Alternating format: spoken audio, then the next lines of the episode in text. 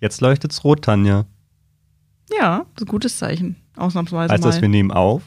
das heißt, wir nehmen auf. Oh, na dann los. Los geht's.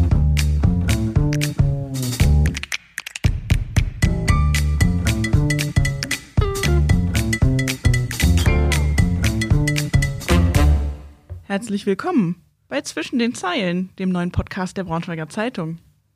Ja, mein Name ist Lukas Dörfler. Mir gegenüber mit genügend Abstand sitzt Tanja Reeve. Wir sind beide Auszubildende bei der Braunschweiger Zeitung und nehmen ab heute einen Podcast auf. Ja, wir wollen euch einen Einblick geben hinter die Kulissen der Braunschweiger Zeitung, Wolfsburger Nachrichten, Salzgitter Zeitung und allen dazugehörigen Redaktionen. Denn wir sind der Meinung, Lokaljournalismus ist absolut nicht miefig-piefig, sondern ziemlich spannend. Wir haben so viele KollegInnen, die echt frischen Wind in die Redaktion bringen. Und damit ihr wisst, wie die Zeitung entsteht, dass, wie die Artikel bei euch auf dem Tablet, auf dem Handy oder morgens auf dem Küchentisch landen, werfen wir für euch einen Blick zwischen die Zeilen. Genau. Und heute werfen wir einen ganz besonderen Blick zwischen die Zeilen. Äh, einen Blick, den viele einnehmen, weil sie uns etwas vorwerfen, und zwar Fehler. Hm. Hast du schon Fehler gemacht, Tanja? Ich habe in meinem Leben schon Fehler gemacht, ja. Und bei der Zeitung? Ja. ich habe Fehler gemacht in der Zeitung, ja. Aber ähm, Lukas, was macht denn einen Fehler aus? Was ist denn ein Fehler für dich? Hm, Für mich ist die schlimmsten Fehler in der Zeitung sind für mich, wenn man einfach was schlecht recherchiert hat. Wenn man wirklich faktisch was falsch berichtet hat, vor allem jetzt bei Corona kann das ja auch mal ganz schön in die Hose gehen, weil es da ja echt immer wichtig ist, die Verordnung richtig einzuhalten zu unserer aller Sicherheit. Und ähm, die Verordnungen sind nicht immer so ganz einfach zu verstehen und ändern sich ja auch die ganze Zeit. Hm, ja. Ja, da habe ich jetzt auch neulich einen Fehler gemacht, äh, was Corona angeht. Und Ähm, einen schlimmen. Nee, einfach blöd, einfach dumm. Weil ich weiß, dass viele sich auf uns beziehen auch. Und das weiß ich auch zu schätzen. Und das ist ja auch richtig und gut. Aber ähm, die Verordnung, also anders, das Gesetz zur Bundesnotbremse sieht vor, dass wenn an fünf Werktagen hintereinander die Inzidenz unter 100 liegt, kann es Lockerungen geben. Muss die Stadt eine Allgemeinverfügung oder die Kommune eine neue Allgemeinverfügung erlassen und dann ähm, gelten so Ausgangssperren und so nicht mehr. Alles schön und gut. Jetzt ist der Knackpunkt Werktage. Ich habe die ganze Zeit normale Tage gezählt. Ist Mhm. keinem aufgefallen, nicht, dass ich wüsste zumindest. Also es wird sicher wem aufgefallen sein, aber es hat keiner irgendwie einen bösen Brief geschrieben. Ja, aber das ist mir dann auch selbst angenehm, unangenehm, weil ähm, das ist mir selbst auch unangenehm, denn ich will ja das Richtige schreiben. Und ich habe da ja nicht gesagt, ich schreibe jetzt mit Absicht da was Falsches rein. Mm, Ich habe letztens auch über Testungen, die Bürgertestungen gesprochen, weil es ist ja, dachte ich, ein Test pro Woche pro Bürgerin kostenlos. Hm. Da hat mir ein Leser geschrieben, das würde so nicht stimmen. Mindestens ein Test ist kostenlos, das heißt auch mehrere. Hm. Und tatsächlich hatte er recht.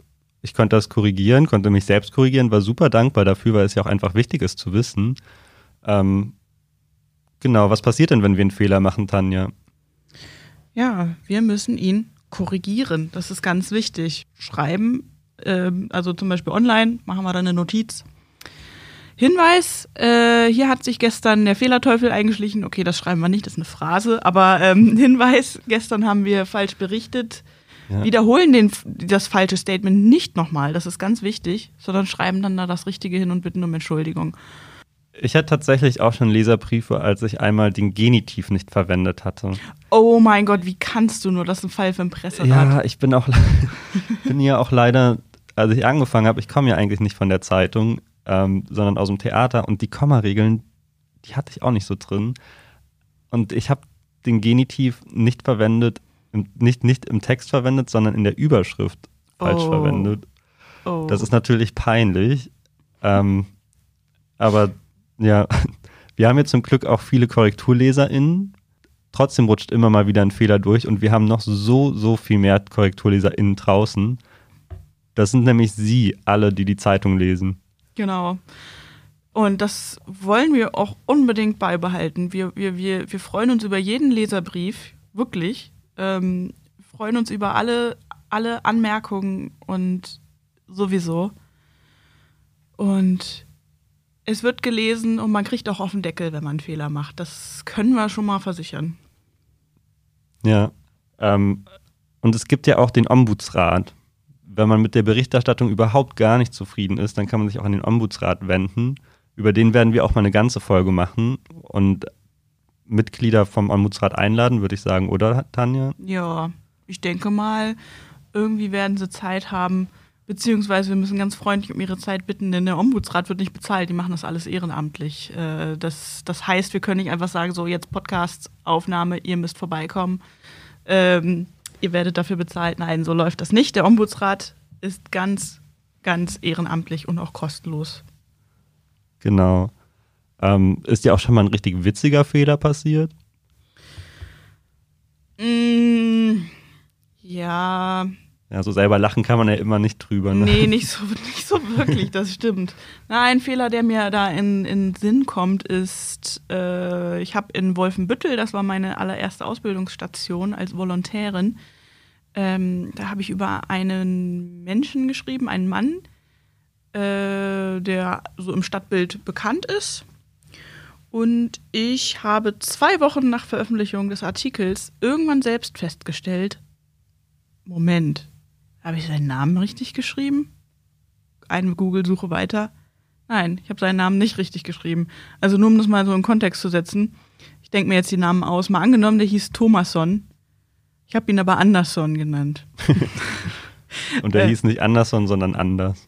Ja, äh, das äh, war mir sehr, sehr peinlich und ich habe dann auch bei dem angerufen und der hat es mit Humor genommen zum Glück.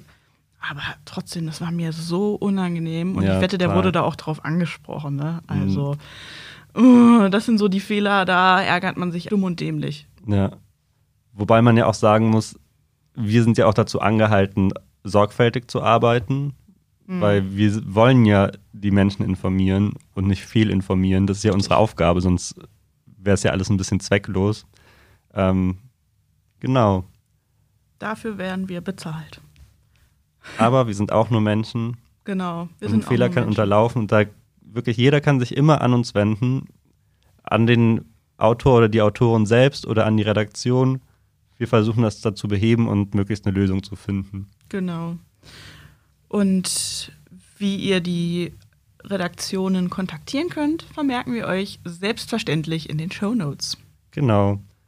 Ja, so viel zum Thema Fehler. Ich würde sagen, wir vertiefen das dann nochmal, wenn der Ombudsrat für uns Zeit hat. Auf jeden Fall. Ähm, aber was haben wir denn so die nächsten Wochen noch vor, Tanja? Lukas, da freue ich mich schon sehr drauf, denn in den kommenden Wochen sprechen wir zum Beispiel mit einer Blattmacherin, die erklärt uns, wie eigentlich so die Zeitung vom PC-Monitor hier bei uns in der Redaktion auf dem Küchentisch landet. Dann sprechen wir noch mit einem Online-Redakteur. Um die andere Seite auch mal zu zeigen. Genau, um auch mal die digitale Seite zu zeigen, weil die ist sehr dominant. Und nächste Woche, da freue ich mich schon sehr drauf, fangen wir an mit Maria Osburg. Wer ist Maria, Lukas? Maria Osburg ist eine der Redaktionsleiterinnen in Wolfenbüttel und wir stellen uns die Frage, worüber schreibt man denn in Wolfenbüttel und wie arbeitet eine Lokalredaktion? Genau, dann könnt ihr auch erfahren, warum Redaktionsleiterinnen mal Mähdrescher fahren. Äh, Oder Kirchenglocken läuten. Richtig, Kirchenglocken. Ist ja eigentlich nicht der Job, mhm. aber irgendwie schon. Irgendwie schon, das stimmt. Und warum das so ist, erfahrt ihr nächste Woche bei uns. Und falls ihr auch noch Fragen habt zu irgendeinem Thema, schreibt uns gerne bei Instagram per Mail. Die Mailadressen schreiben wir euch auch in die Show Notes. Ähm, wir sind immer für Themenvorschläge offen und freuen uns, wenn ihr wieder zuhört. Macht's gut. Tschüss. Tschüss.